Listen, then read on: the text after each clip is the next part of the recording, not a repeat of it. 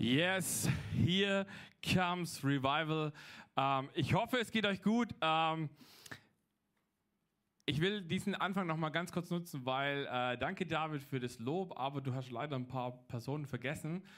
Ähm, nämlich wir waren ja nicht nur zu dritt, die hier gewerkelt haben, weil das hätten wir sonst gar nicht geschafft. Ähm, aber gerade witzigerweise in der ersten Reihe sitzen zwei Personen, die da mitgeholfen haben. Einmal die, die Lara und einmal auch der Olli, die hier geschraubt und gesägt und gebohrt und gemacht haben. Also hier nochmal einen fetten Applaus. Und dann eben auch alle, die gestern Abend bei der Night noch da waren, haben alle mitgeholfen. Und wisst ihr, was richtig cool ist an unserer neuen Location jetzt?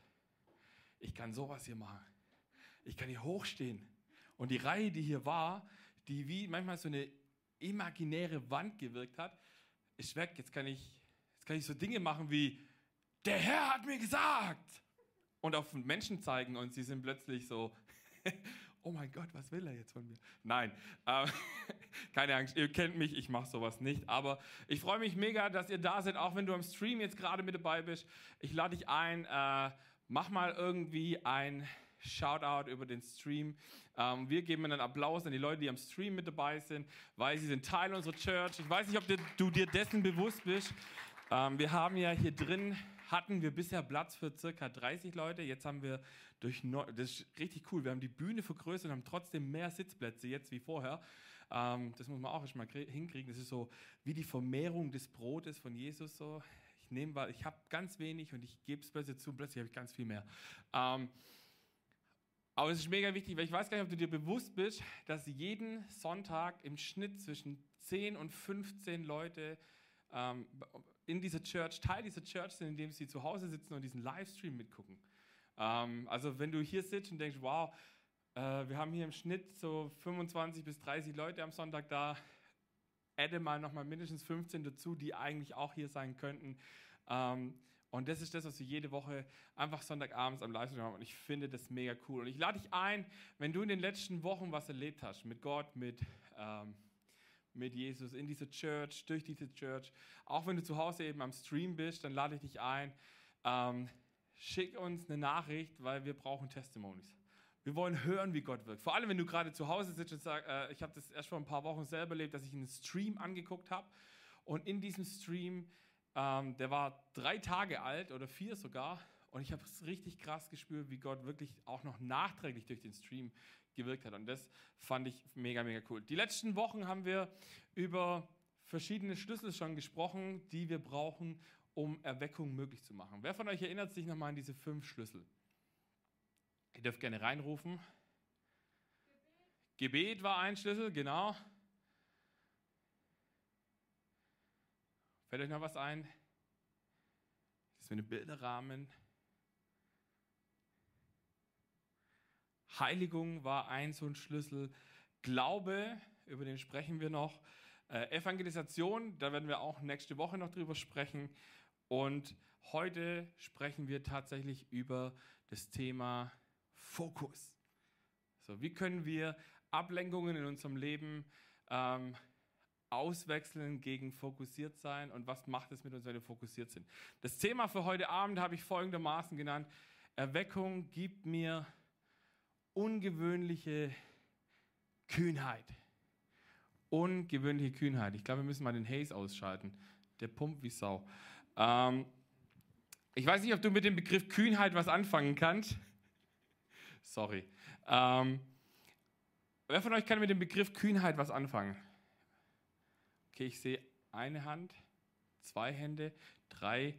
Ähm, ich habe mal nachgegoogelt, was, äh, was denn so äh, Dr. Goggle äh, zu Kühnheit sagt. Ich habe eine ganz spannende Dinge gefunden. Achtung, Ohrenspitzen ist ein bisschen hochgetrabt. Definition des Wagnisforschers S.A. Warwitz. Kühnheit ist eine aggressiv vorwärtsdrängende Form von Mut wie sie sich vor allem in der Kriegergesellschaft etabliert und umgangssprachlich bis heute etwa in dem Typ des Draufgängers niedergeschlagen hat. Also wenn du, wenn wir heute, wenn du so Draufgängertypen hast, dann denkst du, wow, die sind voll kühn, eigentlich mutig. Wir würden wahrscheinlich eher mutig sagen, aber kühn, das klingt irgendwie cooler. Ähm, Im Gegensatz zu dem komplexen Oberbegriff Mut fehlt ihr der alternative Aspekt der Verweigerung einer verwerflichen Risikohandlung. Okay, wer, wer konnte mir folgen? Keiner, habe ich mir gedacht. Äh, deswegen habe ich es euch zusammengefasst in einem Satz. Kühnheit bedeutet, vorwärts zu gehen, auch wenn alle Umstände dagegen sprechen. Können wir das mal zusammenlesen? Kühnheit bedeutet, vorwärts zu gehen, auch wenn alle Umstände dagegen sprechen. Das heißt, wenn jeder zu dir sagt, tu es nicht, und du weißt aber tief in deinem Herzen, es ist der richtige Weg und du gehst ihn trotzdem, egal ob es völlig verrückt ist, ob es viel risikobehaftet ist, das ist kühn, das ist mutig, das ist aber eben nicht nur Mut, sondern es ist diese Küss mich am Buckel, ich tue es einfach Mut-Variante. So, ich, ich wollte es gerade fast anders ausdrücken, aber ihr wisst, was ich sagen wollte. Deswegen habe ich ähm, meinen ersten Punkt heute, äh, ich glaube, er steht jetzt hier auf der Leinwand nicht ganz richtig, aber ich habe ihn ein bisschen geschärft.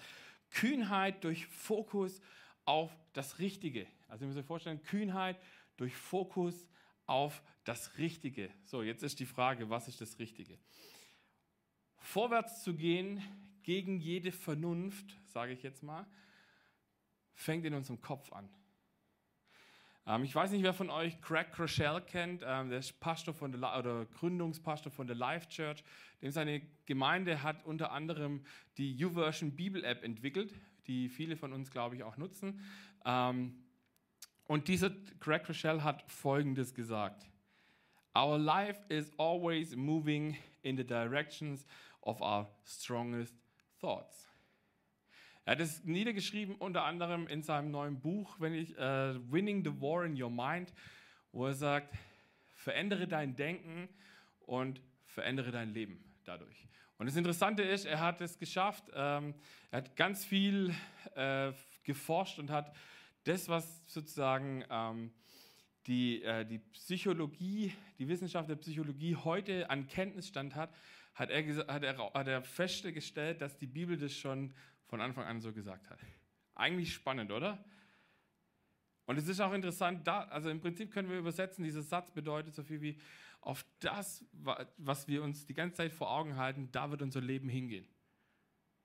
So, wenn du jetzt zum Beispiel ständig dir irgendwelche Dinge vor Augen hältst, die du nicht hast, dann kreiert es zwei Dinge in dir. Zum einen Neid auf diejenigen, die es haben und das Zweite, und das ist eigentlich noch das viel Schlimmere, du hast ständig Mangelerscheinungen. Du hast immer das Gefühl, du hast nicht genug.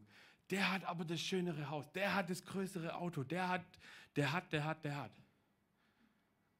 Dasselbe funktioniert auch zum Beispiel mit Ängsten. Wenn du dich ständig auf Ängste konzentrierst, wirst du immer mehr gelähmt. Du traust dich nicht mehr, Dinge zu tun, Dinge zu wagen, Dinge mal laufen zu lassen. Du wirst zu einem Kontrollfreak, der, der, der Dinge zerstört, der, der Beziehungen zerstören kann, weil er Angst hat, loszulassen und zu sagen, okay, vielleicht läuft es nicht ganz so, wie ich mir es vorgestellt habe, aber ich lasse es mal laufen.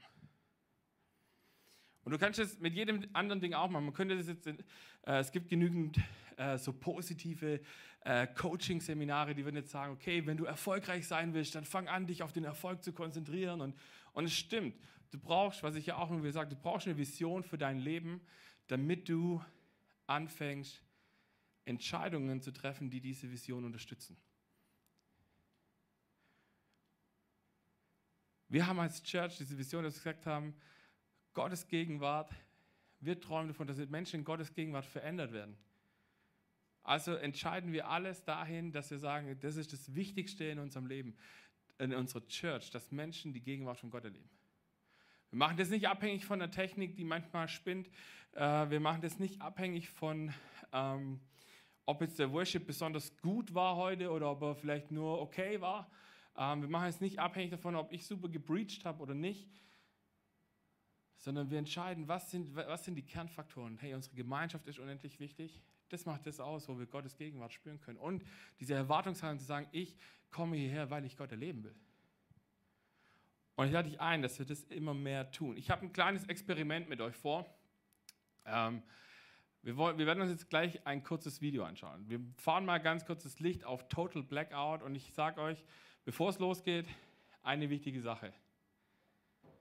Ähm, ihr werdet jetzt gleich ein Bild sehen auf der Leinwand und dort wird es euch ein rotes Kreuz drehen. Fokussiert euch mit allem, was ihr könnt, auf dieses Kreuz.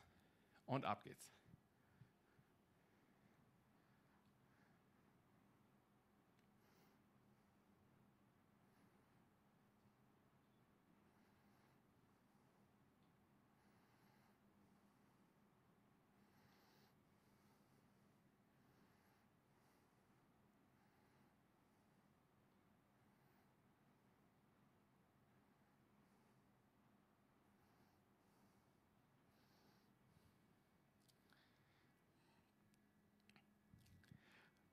Okay, wer von euch hat was gesehen?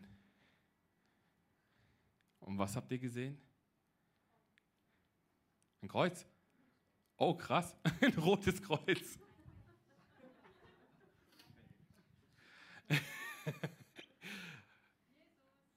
ihr habt hoffentlich Jesus gesehen. Wenn ihr mit den Augen geblinzelt habt, dann, äh, dann habt ihr äh, hoffentlich Jesus gesehen. Das Spannende, äh, das ist ein ganz spannender Effekt, mit der hat irgendwie mit der Netzhaut zu tun und dass die irgendwie super angestrengt ist, wenn wir auf einen Punkt achten und so. Und trotzdem, wir haben uns auf dieses Kreuz fokussiert und plötzlich konnte man Jesus sehen. Und jetzt stell dir vor, dieses rote Kreuz steht für all diese Dinge, auf die wir uns so fokussieren, auf die wir uns einlassen, wo wir sagen, hey, okay, ich konzentriere mich drauf und eigentlich sagt Jesus, konzentriere dich auf mich, weil dann wird es gut und wir konzentrieren uns aber auch gerne einfach auf viele, viele andere Dinge. Diese, dieses Rote Kreuz, das sind unsere Sorgen, das sind unsere Ängste, das sind all diese Dinge, die, die, die uns immer wieder unseren Fokus rauben wollen. Weil das ist das, das ist das Spannende bei Erweckung auch, dass wir immer wieder dieses Problem haben, so wir haben vielleicht diesen Hunger, Erweckung zu erleben. Und in dem Moment, wo wir dann anfangen zu sagen, okay Gott, ich, ich, ich schiebe alles beiseite, was mich stört, um in deiner Gegenwart zu sein, kommt plötzlich kommt der Gedanke, ah, habe ich eigentlich den Herd ausgeschalten? Ach, man könnte eigentlich auch noch eine Wäsche reintun. Ah, übrigens, wie geht es eigentlich dem und dem? Kennt ihr das? Und es ist so krass, wie schnell wir ablenkbar sind. Heutzutage noch viel schneller, also Handy ständig im Dauermodus, wir kriegen tausende von Nachrichten. Und es ist total krass. Im Psalm 138, Vers 3 steht folgendes. An dem Tag, als ich zu dir rief, hast du mich erhört. Du hast mir Mut verliehen und meiner Seele Kraft gegeben. Das ist so gut. Das ist gerade, wenn wir diese Momente haben, wo wir angegriffen sind, wo diese Angstgedanken kommen, diese Sorgengedanken kommen, müssen wir anfangen, uns auf Jesus zu fokussieren. Wir sagen, okay, da ist ein Problem. Okay, kein Problem. Da ist ein Problem. Ja, habe ich verstanden aber ich gucke dahin, wo ich die, weiß, dass die Lösung herkommt. Und ich kann dir eins versprechen, es werden Dinge kommen, jeden Tag kommen Dinge in deinem Leben, die versuchen, dich zu torpedieren, die, zu, die versuchen, dich, dir deinen Fokus von Jesus wegzunehmen. Und das ist unser Ziel, dass wir lernen, wie wir diese, diese Distractions, diese Ablenkungen wegschieben können, um diesen Fokus letztendlich zu haben. Und das ist der Clou. Wenn du was aufschreiben willst für heute Abend, schreib dir das auf. Ich muss lernen, mich auf den zu fokussieren, der Himmel und Erde gemacht hat. Es gibt nichts auf diesem Planeten, was Gott irgendwie erschüttern könnte, wo er sagt, oh krass, boah, damit habe ich jetzt nicht gerechnet. Also ich glaube nicht, dass Gott irgendwann da steht und sagt, oh, wow. Also glaube ich nicht, dass es gibt. Deswegen gibt es auch kein Problem, vor dem Gott sagt, wow, damit hätte ich nicht gerechnet. Oh, Jesus, komm mal, hast du das schon mal gesehen? Guck mal, was für ein Problem. Ich glaube nicht, dass wir es schaffen. Ha. Diesen Wortschatz gibt es bei Gott nicht. Und es ist so krass, weil wir sind so leicht auch durch unsere Ängste manipulierbar. Die einfachste Art der Leitung ist, mit Angst zu leiten indem du deinem Gegenüber immer wieder sagst, wenn du das und das nicht tust, dann wird das und das passieren. Das ist ganz arg tragisch. Kennt irgendjemand dieses Modell von Kommunikation, das ich gerade aufgezogen habe? Wir sind seit ungefähr einem Jahr in diesem Modell der Kommunikation. Achtung, kurzer Corona-Tracker. Ich glaube zutiefst, man könnte diese ganze Corona-Geschichte anders kommunizieren, wie sie von unseren Medien kommuniziert wird. Sie tun alles dafür, wenn du in die Medien schaust, ich sehe nirgends Hoffnung. Ich sehe nirgends, dass jemand sagt, hey, es ist was, was Kacke ist, aber es gibt eine Möglichkeit, wir werden irgendwann durchkommen. Nein, seit Monaten hören wir, ja, jetzt müssen wir noch zwei Wochen die Arschbacken zusammenkneifen und dann können wir Weihnachten feiern. Dann heißt es, oh, wir müssen zwei Wochen die Arschbacken zusammenkneifen, dann können wir Ostern feiern. Ja, jetzt haben wir Ostern, eine Woche vor Ostern, was kommt? Es wird uns nahegelegt, dass wir doch bitte auf Gottesdienste verzichten sollen, auf die Hoffnungsverkündung ever. Warum? Und ich habe die Woche ein Posting gesehen, das hat mich wieder mal erinnert, dass man anders kommunizieren könnte. Es war ein Bild, vielleicht kennt es der eine oder andere von euch, wo die verschiedenen Altersgruppen so aufgeteilt werden und dann dran steht, wie viele Menschen, die in dieser Altersgruppe sind, Corona überlebt haben. Es schmälert in meinen Augen 0, gar nicht, dass es eine tödliche Krankheit sein kann, dass jeder, der das kriegt, dass es echt scheiße ist. Entschuldigung für die Wortwahl. Und dass jeder Mensch, der daran sterben muss, dass es tragisch ist, weil es ist ein Mensch, der verloren wird. Aber ich könnte so viel mehr Hoffnung verteilen, wenn ich sage, hey, lasst uns vorsichtig sein. Aber das Coole ist, viele, die das bekommen, sterben nicht dran. Trotzdem lasst uns versuchen, dass es so wenige wie möglich bekommen oder so. Aber das wäre eine komplett andere Art von Kommunikation. Und ich glaube, dass wir anfangen müssen als Church wieder in diesem Moment unsere Fahne hochzuhalten. Ich habe gestern Abend ein Gespräch gehabt noch mit jemandem, die mein klassisches Turner-Burn-Beispiel äh, erzählt hat und gesagt hat, sie ist durch die Stadt gelaufen und hat jemanden Turner-Burn schreien hören und hat sich gefragt, hey Gott, kann das eigentlich sein, dass das die einzige Art ist, wie man evangelisieren kann? Und ich habe gesagt, zum Glück nicht. zum Glück gibt es, ich glaube wirklich, Veränderung passiert, wenn wir den Menschen zeigen, dass sie geliebt werden. Glaubt ihr das auch? Glaube, Veränderung passiert dann, wenn ich weiß, ich bin in einem Umfeld, wo ich Fehler machen darf, wo ich fallen darf und wo, ich wieder, wo mir wieder aufgeholfen wird, anstatt mir gesagt wird, wenn du nicht umkehrst, dann wirst du in der Hölle brennen. Okay. Jetzt habe ich schon gar keinen Bock mehr. Also ich weiß nicht, wie du drauf bist, aber ich bin so ein Typ, wenn du, wenn du mir was sagst, wenn du mir Feedback gibst und ich habe nicht das Gefühl, dass du mich, dass du mir Liebe zeigst da dabei, dann, dann bin ich jemand, dann kann ich aus, auch so im Trotz, ich weiß genau, das ist jetzt der, falsch, der falscheste Weg, den ich gehen kann, ich würde ihn trotzdem gehen, einfach nur zum Bossen. Sagen, weil du mir so gekommen bist, mache ich es erst recht. Anstatt zu sagen, hey, ich will dein Bestes, ich will, und bewege es einfach mal. Ich würde es vielleicht anders machen. Aus meiner Perspektive würde ich, sehe ich das und das. Es ist ein ganz anderer Ton und ich sage aber im Endeffekt das, das genau dasselbe. Und wisst ihr, was krass ist zum Thema Ängste und so? Jesus hat vor über 2000 Jahren gesagt, dass genau das passiert. In Johannes 16, Vers 33, eine meiner Lieblingsbibelstellen, heißt es, dies alles habe ich euch gesagt, damit ihr durch mich Frieden habt. Das heißt, wer Jesus hat, sollte Frieden haben. Wenn wir Jesus in unserem Leben haben und ihm vertrauen, dann werden die Ängste in unserem Leben immer schmäler werden. Davon bin ich überzeugt. Wenn wir anfangen, das Vertrauen voll auf Jesus zu geben, voll zu sagen, das, was in der Bibel steht, I believe it to 100%, dann weiß ich, egal wie kacke es gerade ist, am Ende wird es gut werden. Und Jesus hat ja im Vorfeld erzählt, dass er sterben wird ähm, und dass es aber mega wichtig ist, weil wenn er nicht sterben würde, würde der Heilige Geist nicht kommen können, um seinen Platz einzunehmen. Und jetzt kommt der Clou, der Heilige Geist ist die Verbindung von mir zu Gott. Es gibt Bibelstellen, da heißt es, wenn ich nicht mehr weiß, was ich beten soll, dann übersetzt der Heilige Geist mein Seufzen für Gott. Hey, wie cool ist das, oder? So, wenn du nicht mehr weißt, was du sagen sollst, du kannst trotzdem zu Gott kommen. Und ich glaube, dass Jesus sich das wünscht, dass wir uns diesen Heiligen Geist in unser Leben nicht nur einladen und nicht nur sagen, oh, wenn du mal Bock hast, komm doch mal vorbei, ich habe gerade nichts Besseres vor, sondern zu sagen, nimm mich voll ein. Voll.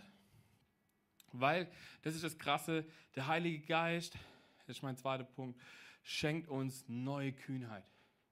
Wer von euch kennt die Geschichte aus Apostelgeschichte 3, Kapitel 3 und 4. Was, wer, wer, weiß, was in Kapitel 3 und 4 passiert? Dürft gerne rausrufen, wenn ihr es wisst. Oder im Chat auch gerne reinschreiben, hey, das ist die und die Geschichte, ohne vorher zu googeln. Soll ich euch helfen? In Apostelgeschichte 3 geht die Geschichte los, dass Johannes und Petrus zum Tempel gehen. Und auf dem Weg zum Tempel sitzen, sitzt da so ein Typ an der Tür, gelähmt, sitzt da und bettelt. Und sagt, hey, hast du mal eine Mark? Und schüttelt so mit seinem Becher, hast du mal eine Mark? Und, und äh, Petrus sagt, hey, sorry, Geld habe ich nicht, aber was ich habe, das gebe ich dir. Im Namen von Jesus Christus, steh auf und sei geheilt. Und er zieht ihn hoch und er steht und plötzlich hüpft er rum und sagt, oh, ich bin ja wieder gesund, hey! Und er rennt los und er erzählt es überall rum und sagt, Wuhuhu, das sind so zwei Dudes am Tempel, die haben mich geheilt und, und erzählen von so einem Jesus und wow. Und was passiert? Das, was immer passiert. Die geistliche Elite steht auf und sagt, äh, äh, äh, äh, äh. so aber nicht. Sie werden vorgeladen vor ein Gericht und der jüdische Hohe Rat sagt, was habt ihr denn da eigentlich gemacht? Was fällt euch ein? Weil es war auch mal wieder Sabbat natürlich und da macht man, darf man ja nichts machen. Äh, wusstet ihr, kurzer Fun Fact, bei den Juden ist es so, dass sie am Sabbat sogar geregelt haben, wie viele Schritte sie gehen dürfen. Und wisst ihr, was noch viel witziger ist? im jüdischen Verständnis hat Wasser eine ganz besondere trennende Bedeutung. Und so haben sie früher haben sie so einen Wasserbeutel auf den Eselsessel drauf gemacht, haben sich da oben drauf gesetzt und dann haben die Schritte des Esels nicht mehr für sich mitgezählt. Dann konnten die super weit weglaufen und Jesus, was ist das? Das ist voll Religion. So, okay, wie kann ich die Regeln jetzt umgehen? Okay, Gottes Wort sagt, keine Ahnung, Sex außerhalb der Ehe findet Gott nicht cool. Okay, wie weit kann ich gehen? Ist Petting noch okay? Ah, ist, ist gucken gut, ist Händchen halten verboten, darf ich küssen oder nicht? Wenn das die Fragen sind, die dich beschäftigen, dann hast du noch nicht verstanden, was Jesus in deinem Leben vorhat. Jesus kommt nicht und sagt, ja, okay, wie weit kann ich den Fuß rein? Na, ist das noch okay, Jesus? Oder das? Oder das? Oh, jetzt war es zu viel. Ah, oh, Fuß ab. Ihr kennt ja den Spruch, das Bein, das sich zum Tanz bewegt, wird im Himmel abgesägt. Ähm, solche Dinge macht Jesus nicht. Auf jeden Fall kommt es dann zu, dieser, zu einer ganz spannenden Aussage von Petrus. In Apostelgeschichte 4, 8 bis 10 heißt es folgendermaßen, vom Heiligen Geist erfüllt gab Petrus ihnen folgende Antwort. Führer unseres Volkes, verehrte Ratsmitglieder, wenn wir uns heute dafür verantworten müssen, dass wir einem kranken Menschen Gutes getan haben, und wenn ihr uns fragt, auf welche Weise er denn gesund geworden ist, dann sollt ihr und das ganze israelische Volk wissen, es geschah im Namen von Jesus Christus aus Nazareth, den ihr habt kreuzigen lassen und den Gott von den Toten auferweckt hat. Seine Kraft hat bewirkt, dass dieser Mann gesund vor euch steht.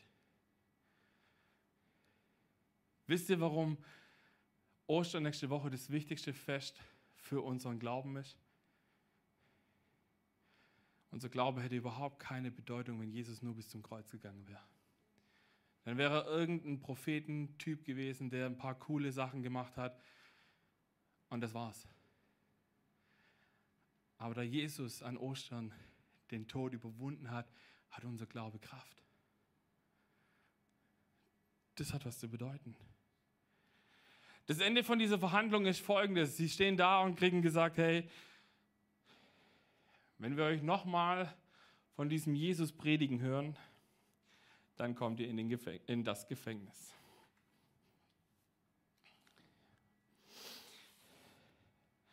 Vielleicht kennst du dieses Bild, vielleicht ist es gerade bei dir so, dass du sagst, ich habe ziemlich große Sorgen. Vielleicht bist du an einem Punkt, wo du sagst, meine Sorgen sind sehr viel größer wie mein Gott. Und wisst ihr, wir sind ja alle heilige Menschen. Wer, wer ist alles heilig hier in diesem Raum? Okay, da gehen Hände hoch. Halleluja, Ronny, I love you. Bitte zeig mir, wie ich heiliger werden kann. Ähm, aber da wir alle super heilige Gläubige sind, nehmen wir unsere Sorgen, wir greifen so rein, wir wühlen so ein bisschen und sagen, okay, ich habe hier was und dann tue ich es bei Gott rein. Dann stehe ich da, gucke auf meine Uhr. Zehn Minuten später nehme ich es mir wieder und tue es wieder hier rein. Wer hat es schon mal erlebt? Wer hat es schon mal gemacht? Hand aufs Herz. Wir alle haben es schon mal gemacht. Wirklich. Ich habe noch niemanden getroffen, der das noch nicht gemacht hat. Und das Krasse ist, warum machen wir das? Weil mein Gott zu klein ist. Weil mein Problem, meine Angst, meine Sorge zu groß sind. Stell dir vor, dein Gott wird von deiner Sorge verschluckt. Wie nichtig, wie unwichtig, wie unwürdig ist dieser Gott, wenn das passiert. Und wisst ihr, was das Coole ist? Wir glauben an einen Gott, der anders ist. Das Problem, diese Sorge von Johannes und, und Petrus war, okay, wenn wir predigen, wenn wir diesen Jesus predigen, dann Gefängnis. Nicht so cool, vor allem war ein Gefängnis damals nicht annähernd so komfortabel, wie das heutzutage der Fall ist. Also, falls du überlegst, mal so kühn zu sein, zu sagen, ich predige das Wort Gottes und wenn ich dafür ins Gefängnis muss, who cares? Ja, äh, es ist meistens nicht ganz so angenehm wie, äh, also damals war es gar nicht angenehm und heute lässt sich es, glaube ich, aushalten. Auf jeden Fall hört die Gemeinde von Jerusalem das Problem und sie machen einen ganz entscheidenden Punkt. Sie machen ihr Problem zu Gottes Problem. Sie fangen an zu beten und plötzlich passiert Folgendes.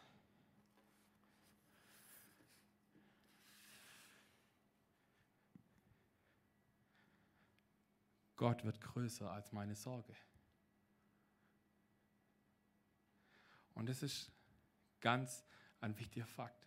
Wir lesen weiter in Apostelgeschichte 4, 29 bis 31.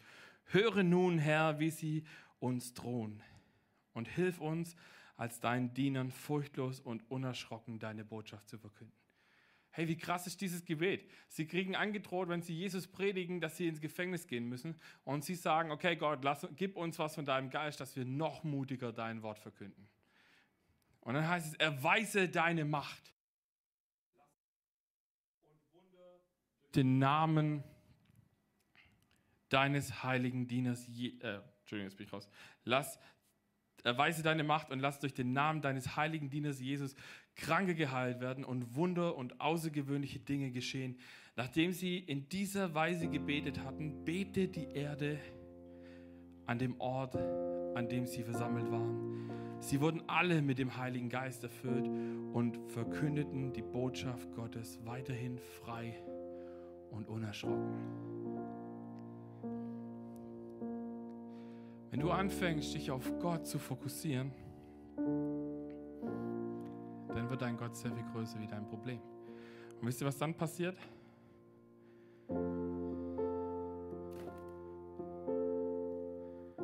Wenn wir unser Problem bei Gott lassen, dann gibt es kein Problem mehr. Dann gibt es da vielleicht ein Problem, aber es ist kein Problem, das nicht überwunden werden kann. Und ich weiß nicht, ob du das schon mal erlebt hast oder ob du bereit bist zu sagen, ich bin bereit, zu beten, zu und sagen, Gott, mein, mein Problem ist deins. Und eben, und eben nicht nur zu stehen zu sagen, okay, Gott, ich habe mein Problem und zehn Minuten später, ah, ich komme zu mir, weil Gott, Gott, ich bin schnell genug gearbeitet. Sondern dass du sagst, hey Gott, ich gebe dir mein Problem und ich vertraue dir, dass du schnell rechtzeitig kommst. Und das ist die längste Zeitspanne, die die Bibel kennt.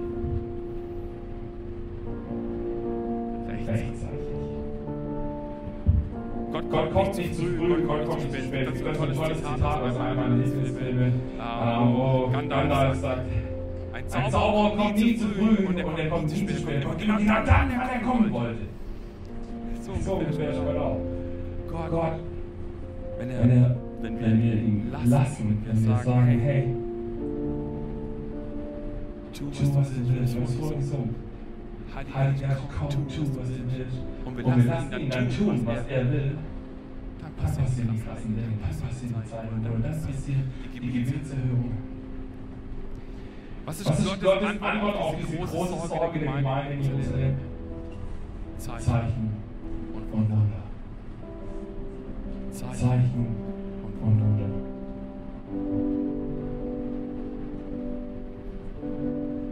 Ich Ich weiß nicht, wie es geht, ich weiß nicht, welche Ängste du gerade so diese Woche oder die letzte Zeit in mir hochgestellt hast.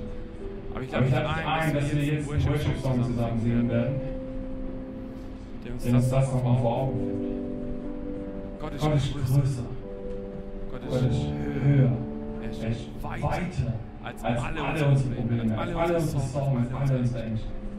Wenn du überlegst, letzte Woche haben wir ähm, ähm, drüber darüber gesprochen, gesprochen, ähm, dass, dass wir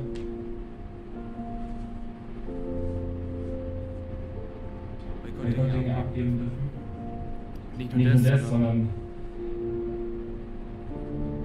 es ist einfach egal. Ich würde sagen, ich wünsche mir, ich wünsche mir, dass du jetzt zu Gott kommst und deine Dinge gibst. Und, und sagst, sagst, Gott, Gott, ich bin ich bin vielleicht, vielleicht gerade noch in dem Punkt, wo mein, wo wo meine, meine Sorge riesig ist im Vergleich zu dir. Und jetzt jetzt nehme ich mir die Zeit, Ich teile, teile mit meinen Brüdern und Schwestern den Glauben, meine Sorgen My wir machen Gott groß. Gott groß. Amen. Amen.